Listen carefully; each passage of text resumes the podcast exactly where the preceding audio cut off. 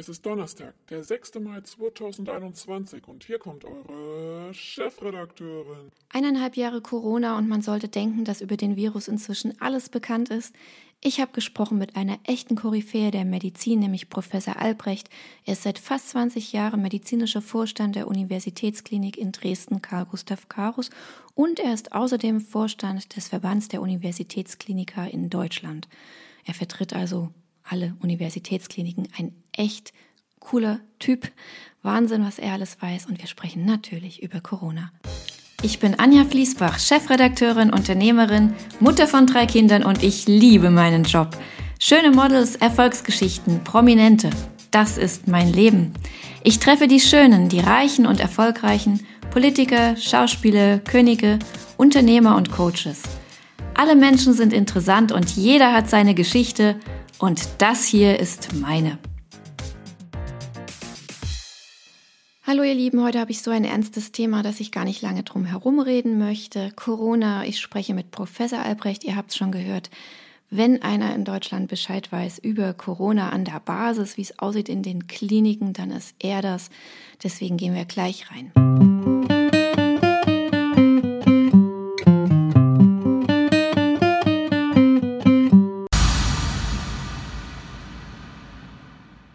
Professor Albrecht, schön, dass es geklappt hat, dass wir uns hier treffen können heute. Gerne, super.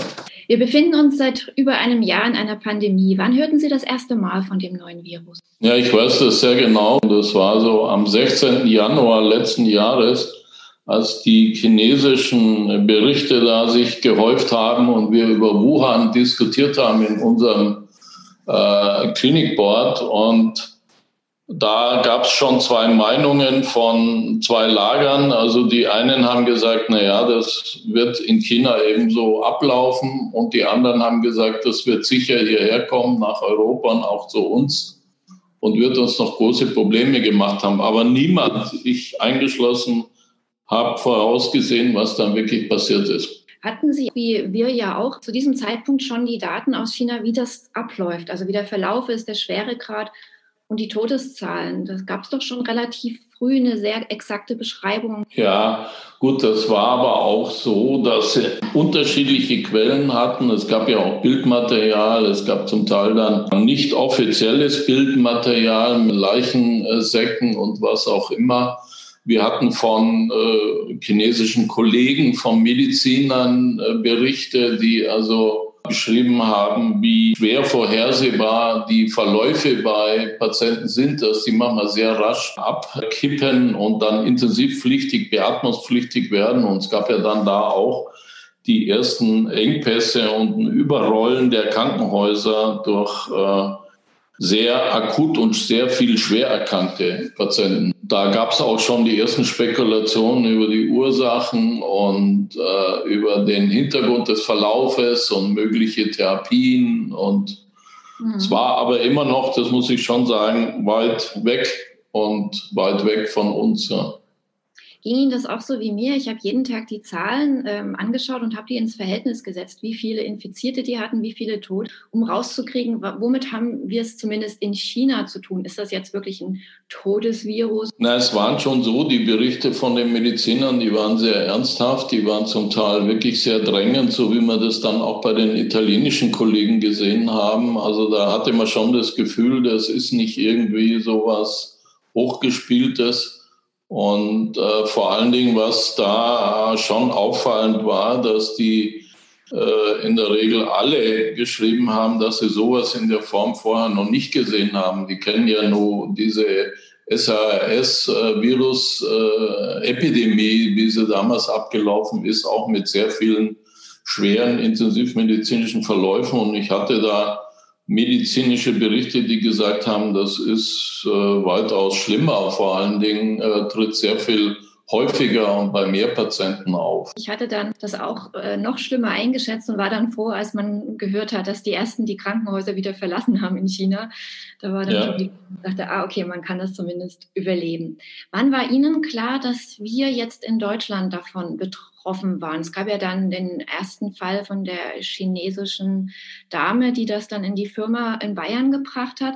Haben Sie da schon eine Gefahr gesehen oder dachten Sie immer noch, Ausnahme? Da war dann klar, dass das nicht eindämmbar sein wird. Und klar hat dann noch keiner darauf geachtet. Es gab ja keine Beschränkungen, Einreisebeschränkungen oder irgendwas. Aber man hat bei der bayerischen Firma dann sehr schnell gesehen, wie, wie dann eben ein ein Kontakt zu einer schnellen Verbreitung führt. Und als dann, das war ja, wenn ich mich richtig erinnere, so Ende Februar, wie dann äh, die Infektionswelle da in den Skigebieten äh, stattgefunden hatte und quasi die Rückkehrer vor allen Dingen in Baden-Württemberg und Bayern, also was so klassisch die Zeit war der, der Winterschulferien in, in Bayern und Baden-Württemberg, wie da dann innerhalb kürzester Zeit an den Kliniken dort, und zu denen haben wir dann wirklich gute Kontakte, die kenne ich äh, persönlich, viele der Intensivmediziner, wie die dann zum Teil wirklich schwerst konsterniert waren, äh, dass da wirklich wellenartig die Intensivstationen geflutet wurden. Und da war eigentlich schon relativ klar, dass das jetzt massiv losgehen äh, wird. Auch wenn wir damals noch vieles naiv angefangen hatten, war da logisch, dass wir mit einer Belastungssituation zu rechnen haben. Also das war dann sicherlich der Zeitpunkt, wo Sie selber mit gewissen Planungen begonnen haben? Ja, wir hatten damals aktuell die, die waren ja dann wirklich tagelang in, in den Medien, die Berichte äh, von Bergamo, von den norditalienischen Kliniken. Zeitgleich kamen dann die ersten baden-württembergischen südlichen Kliniken dazu. Und da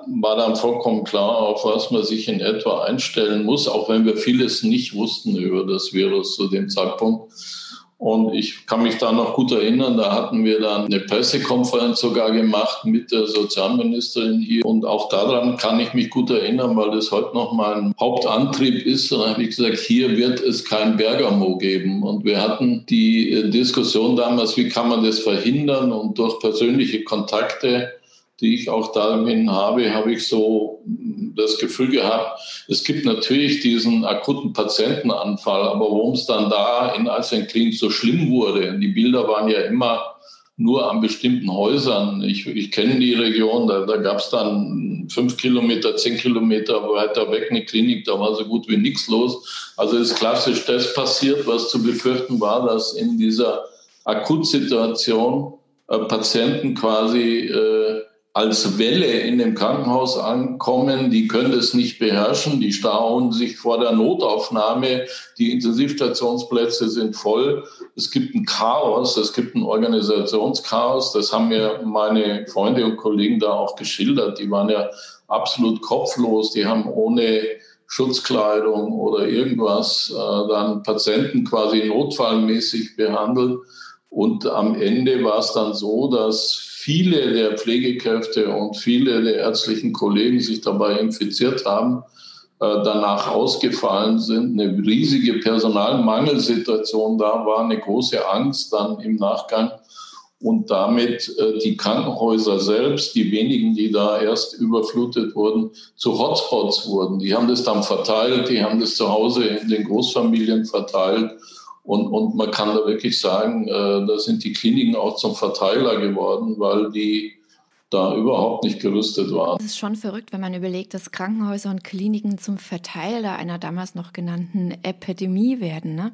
Also sie wussten, was da passiert ist, was für ein Chaos und konnten sich dadurch ja auch gut darauf einstellen, um das hier zu vermeiden. Deswegen habe ich hier dann gesagt, also das Erste, was wir machen müssen, wir müssen ein System etablieren, was verhindert, dass einzelne Kliniken überflutet werden. Also wenn man sich mal vorgestellt hat, das habe ich damals auch so verwendet, äh, in, in der Gegend von, von Zittau gibt es eine Menge äh, von Altenheimen und viele pendelnde Pflegekräfte über, über die Grenze hinweg.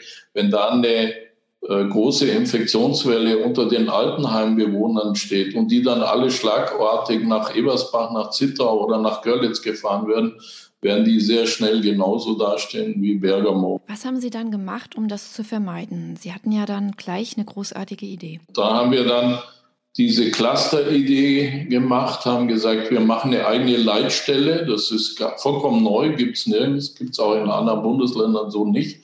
Die Leitstellen hier haben mitgespielt, also klassischerweise die Feuerwehr- und Rettungsleitstellen haben gesagt, gut, ab jetzt seid ihr verantwortlich für Patienten, die als Corona-Verdachtsfälle gemeldet werden. dann übernehmt ihr die Verteilung dieser Patienten. Und wir haben eingeführt, dass ich dann von da ab tagesaktuell, am Anfang haben wir es sogar zweimal am Tag gemacht, die freien Betten gemeldet bekommen habe. Das heißt, ich weiß seitdem, seit einem Jahr, hier habe ich den, den Bericht auch von heute früh liegen, wie viele Betten gibt es im Klinikum Zittau, wie viele Intensivbetten im Klinikum Görlitz. Das sind 36 Kliniken, für die ich da die, die Verantwortung trage. Und dann gehen wir in den Tag und dann auch in die Nacht. Die Leitstelle ist 24 Stunden am Tag, sieben Tage in der Woche besetzt. Da saßen zu Höchstzeiten sechs, acht Leute vor Bildschirmen. Und da haben wir zum Teil 150, 200 Anrufe am Tag bekommen in der Höchstzeit und haben dann die Patienten verteilt. Also wir haben dann wirklich gesagt, okay, wenn da mal dann Freitagnacht, wie immer sind es die blöden Zeiten, das ist genau der, der, der Bergamo-Effekt, äh, wenn da das Altenheim hochgeht, dann äh, haben wir die eben nicht ins Krankenhaus Zittau gefahren, sondern in die äh, umliegenden Häuser verteilt. Wenn es schwere Intensivfälle war, habe ich die gleich übernommen und wir kamen die nicht irgendwo durch die Gegend und so. Und das bedeutet, wir haben da eine zur Verfügung stehende Kapazität gematcht mit dem Anfall. Und Von welcher Zeit reden wir da? Wann war das? Das war März, Ende März letzten Jahres, wo wir das mhm. angefangen haben. Ja. Das klingt ja, als ob Sie die Dinge wirklich Ihre Verantwortung genommen haben und die Dinge gemanagt haben. Gott sei Dank hatten wir Sie dafür. Aber haben Sie eine äh, Vermutung oder ich meine, Sie wussten ja ganz klar, worum es da geht. Haben Sie eine Idee, warum das zu dem Zeitpunkt noch so verharmlost wurde? Es war doch so lange immer von diesem nicht schlimmer als eine Grippe die Rede. Na naja, gut, das ist eine Gemengelage, ja, weil äh, das ist ja jetzt auch nicht anders. Wir haben ja da immer so Phasen. Wir haben ja damals, ich habe den Anstoß gegeben, ich habe das unserer Ministerin vorgeschlagen, ich habe das in der Pressekonferenz so äh, verkündet. Die haben da politisch sofort mitgezogen. Ich hatte wirklich das Vertrauen damals von der Staatskanzlei und auch vom Sozialministerium.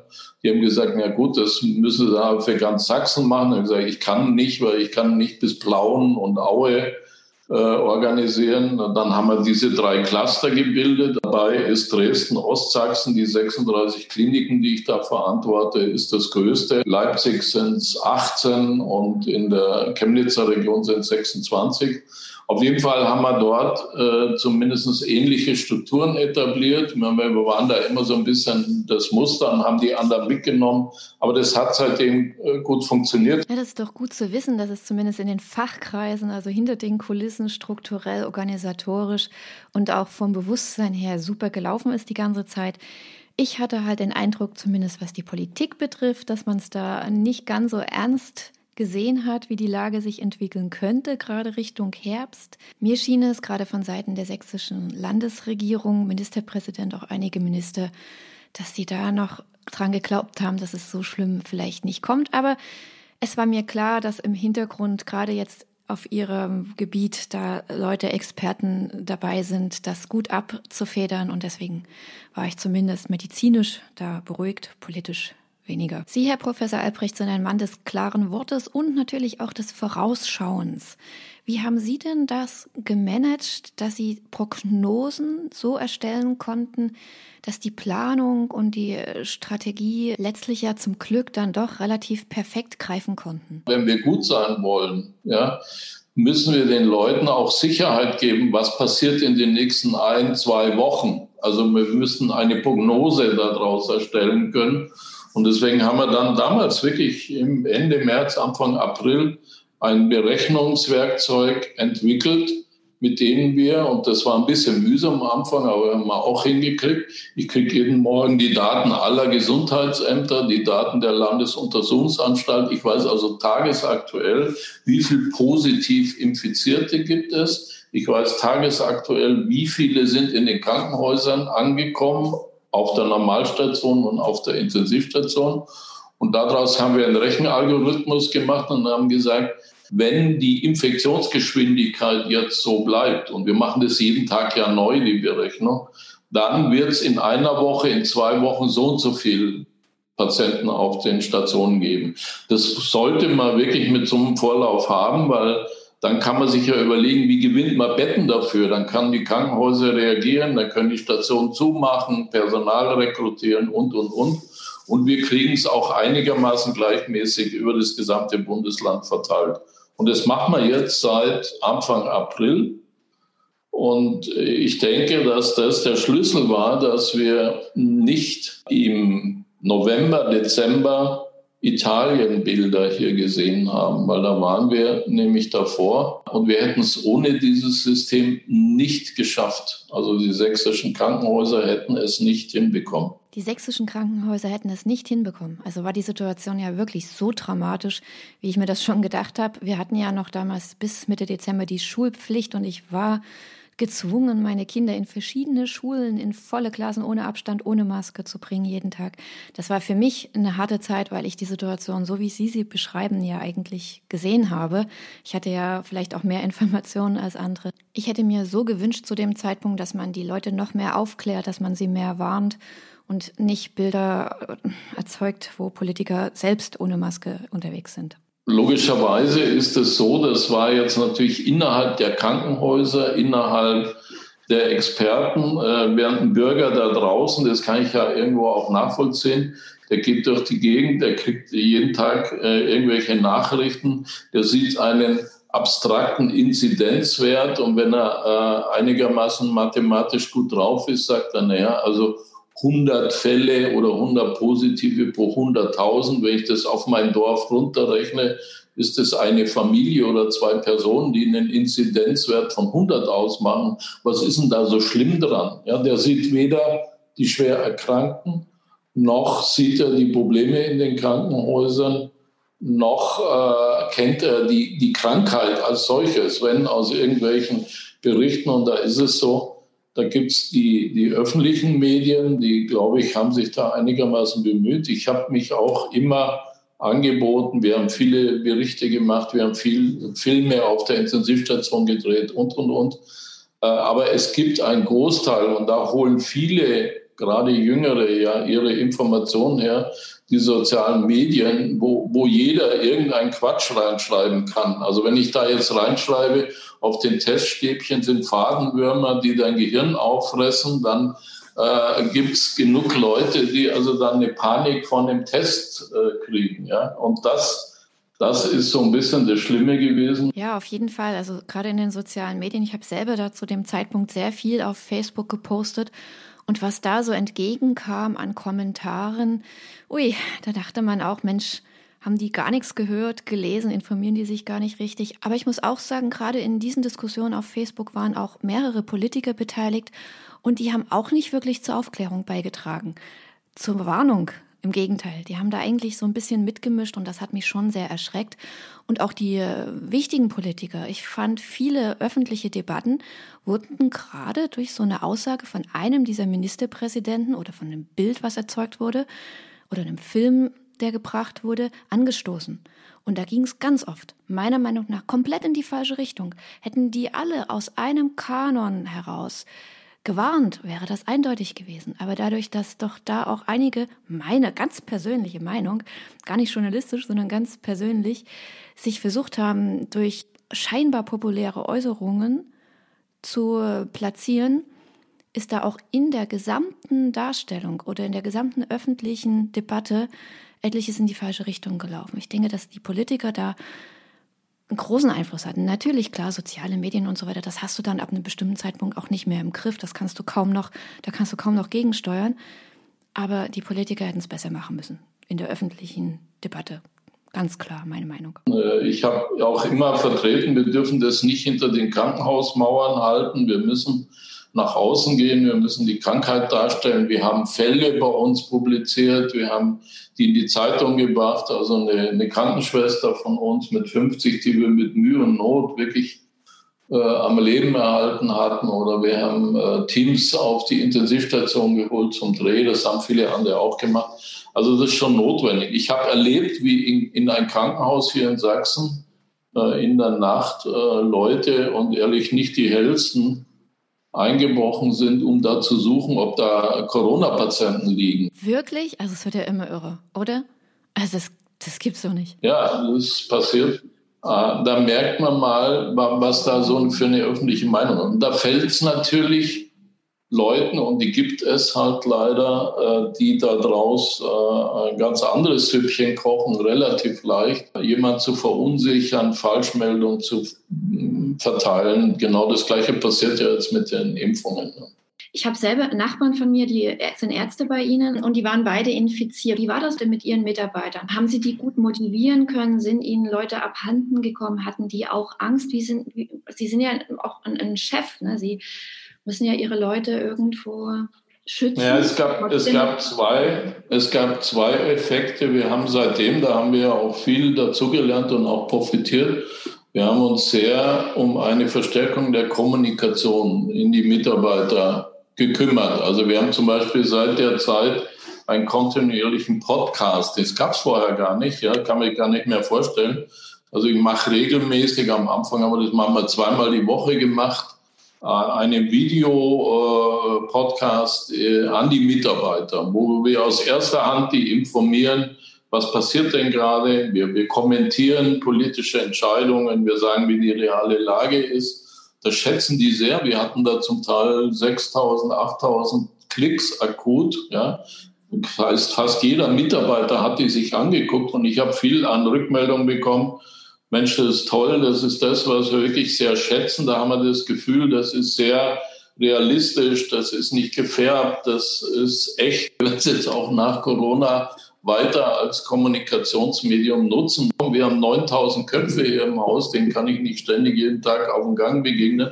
Also insofern war das extrem wichtig und das hat auch dazu geführt, dass wir immer die ganze Zeit eine gute Stimmung hatten in der breiten Mitarbeiterschaft. Es gab eine hohe Loyalität. Es gab wahnsinnig viele Hilfsangebote in dieser ersten Phase, wo diese Maskenknappheit war oder so. Da haben die sich getroffen und Masken genäht und verteilt und, und, und. Also da gab es auch so ähnlich wie, wie bei dem Hochwasser damals eine unheimliche Welle äh, von Loyalität und, und guten Mitarbeiterzusammengehörigkeitsgefühl. Und der zweite Punkt, den wir hatten, wir waren gut gerüstet. Also wir konnten allen verständlich erklären, Mensch, ihr braucht keine Angst haben, wir haben Backup, wir lassen euch da nicht alleine dann mit einer Flut stehen, wir, wir verteilen das alles, wir sehen, äh, um was es geht. Wir haben das in die Bevölkerung gegeben. Wir waren im Übrigen die erste Corona-Ambulanz hier in der gesamten Region. Die habe ich hier am Klinikum eröffnet. Da hat man zum Teil Schlangen einmal um unser Gelände herum, die damals aus den Urlauben zurückkamen, aus dem Skiurlaub oder so und sich test, getestet haben. Da gab es nirgendwo anders in Dresden hier eine Testambulanz. Ja, das kann man jetzt gar nicht mehr glauben. Äh, damit haben wir sicher verhindert, dass da die Ausweitung gerade hier im Großraum Dresden durch Urlaubsrückkehrer äh, sich stärker ausgeweitet hat. Und wir haben, waren so gut aufgestellt, dass in der ersten Welle die Fallzahl bei uns gar nicht so hoch wurde. Ja, wir hatten dann teilweise die Mitarbeiter, die, die hoch alert waren, die wollten ja äh, wirklich Patienten auch behandeln und hatten dann eigentlich, kann mich erinnern, da haben wir dann Tage da haben wir zwei Intensivpatienten beatmete hier und hatten die Kapazität für 30 und äh, da wurden die schon langsam unruhig, ja, was ist denn los und so während da zu der Zeit äh, Bayern und Baden-Württemberg schon aus dem Ruder gelaufen ist. Wir haben von dort Patienten dann zum Teil übernommen. Wir haben Patienten aus Frankreich und Italien übernommen, weil wir dann Hilfsangebote gemacht haben, um, um auch unsere Power und die Kapazität, die wir hatten, zu nutzen. Das haben die Mitarbeiter auch wirklich gut gefunden. Und für uns war es sehr gut, weil wir den Umgang gelernt haben. Das war eine neue Situation auf den Stationen mit der Hygiene, mit der Umzieherei, mit der Kleidung, damit das zur Routine wird, muss man das auch machen und öfter machen. Das hat gut funktioniert. Hatten Sie genügend Kleidung, Schutzkleidung? Ja, wir, wir, wir sind dadurch, dass wir ein großer Laden haben und ich habe mich da frühzeitig gekümmert. Also wir hatten eigentlich nie einen Engpass an, an Schutzkleidung oder solchen Dingen.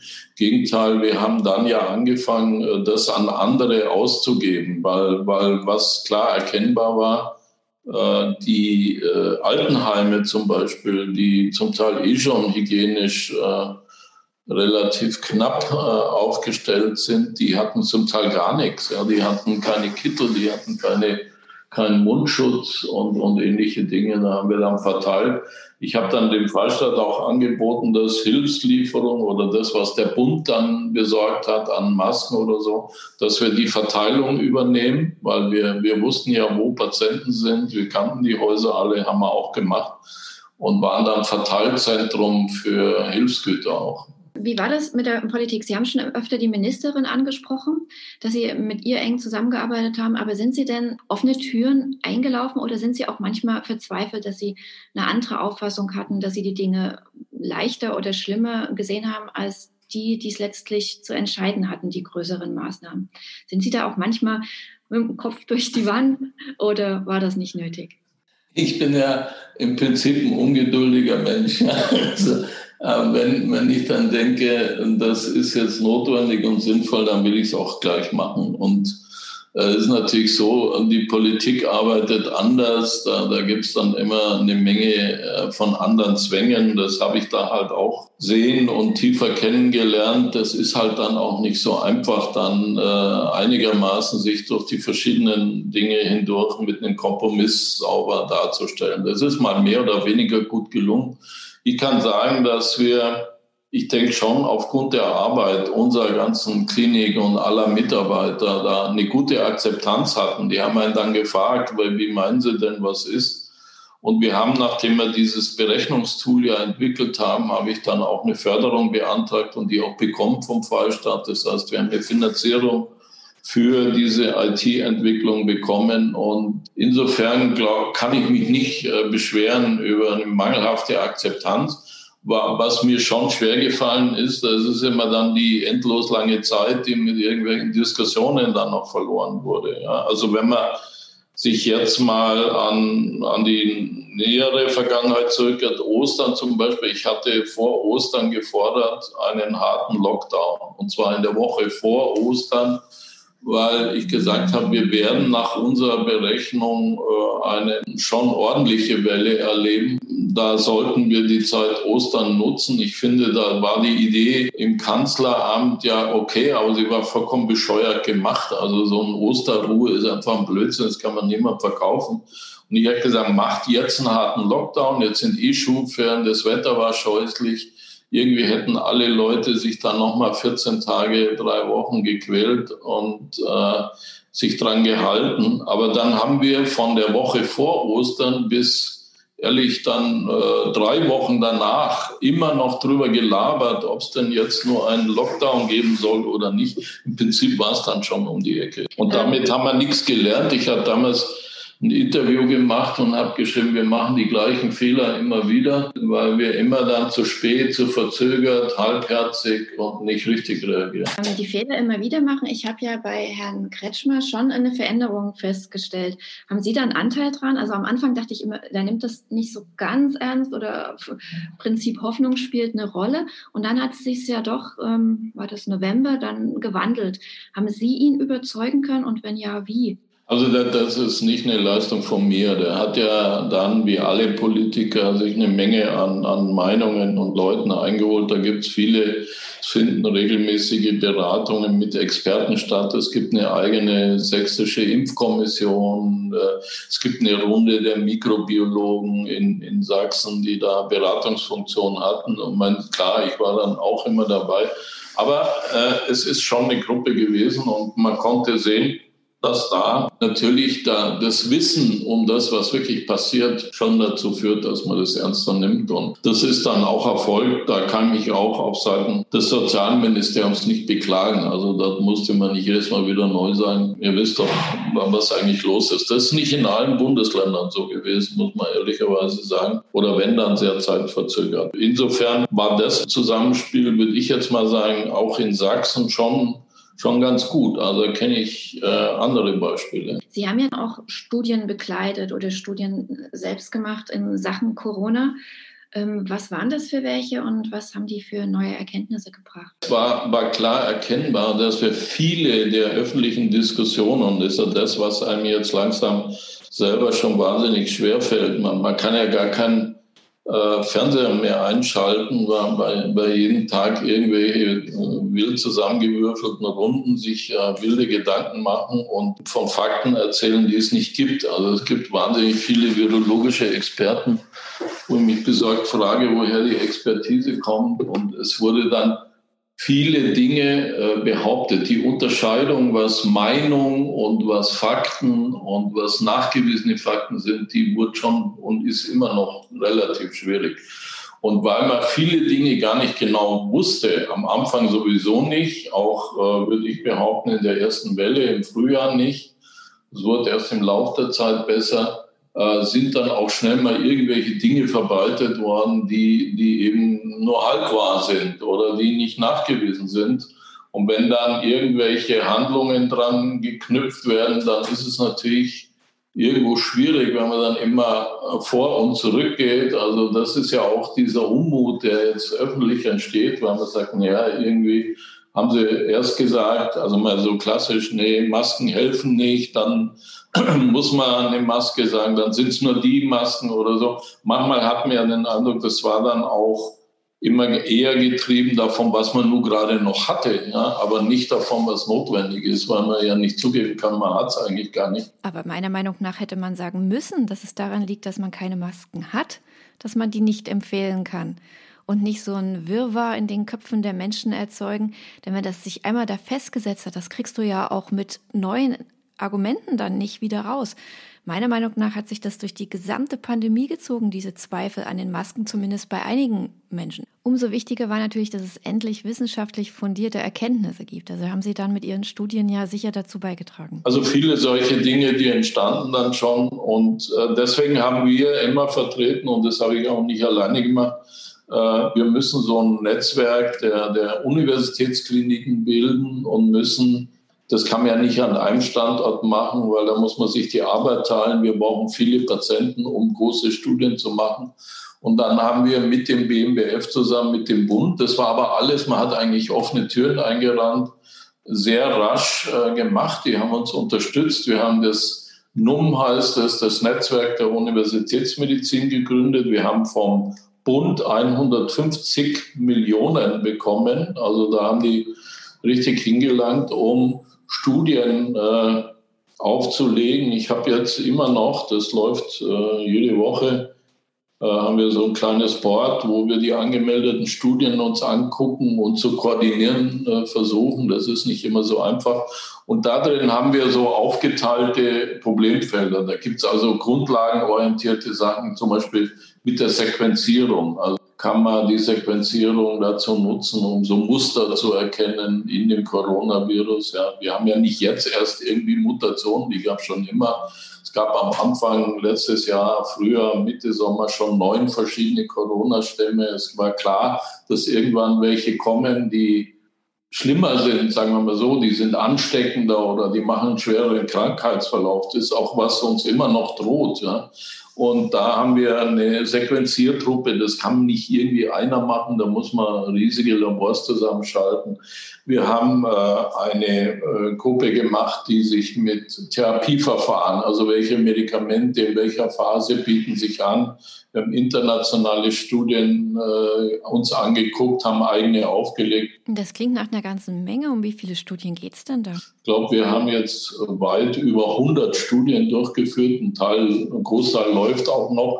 Und wir haben ein Problemfeld angegriffen, das habe ich selber gemacht, dieses Pandemie-Management. Also das Modell, was wir hier etabliert haben, warum, das könnte ja eigentlich was für alle sein. Das müsste ja eigentlich überall in Deutschland so laufen. Da haben wir uns auch mit anderen zusammen getan. Also unser Hauptpartner ist Frankfurt zum Beispiel. Also Hessen war da relativ rasch bereit, unser Modell zumindest in Teilen so zu übernehmen. Und da sitzen wir immer noch jede Woche und werten da die Dinge aus. Wir vergleichen so Prognose-Tools, die entwickelt worden sind und versuchen, das jetzt in die Fläche zu geben. Über 100 Studien und wahrscheinlich noch lange kein Ende in Sicht, oder? Also ich halte das für ein tolles Projekt. Wir haben auch jetzt eine Verlängerung bekommen. Das läuft jetzt nochmal weitere äh, zwei Jahre, zweieinhalb Jahre mit dann insgesamt über 350 Millionen Euro, weil es ja immer weiter neue Projekte gibt. Ja? Also was was soll passieren mit den chronisch Geschädigten, die es jetzt nach der Infektion gibt und, und, und. Und genau dieses und, und, und ist das, was mich besonders interessiert, Herr Professor Albrecht. Ich würde sagen, wir machen für heute erstmal hier einen Schnitt, denn ich würde gerne morgen noch mehr darauf eingehen, was denn jetzt medizinisch an neuen Erkenntnissen auf dem Tisch liegt.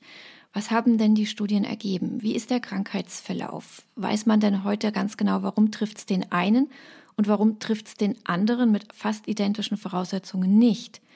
Was gibt's sonst rundherum noch um das Coronavirus aus medizinischer Sicht zu sagen? Ich habe ja von Ihnen schon gehört, dass Sie sehr viele junge Leute auch aufgrund des Coronavirus verloren haben und dass es gar nicht so unbedingt dieses klassische, was man bisher wusste, das Alter, die Vorerkrankung, dass das nicht immer entscheidend ist. Für heute herzlichen Dank und morgen bitte unbedingt eine hoffentlich positive Prognose für die nächsten Jahre. Ich weiß, Mutationen, Escape-Varianten. Ich hoffe, Sie können uns da was Gutes sagen und ich werde Sie auf jeden Fall morgen danach fragen. Bis dahin, danke und tschüss.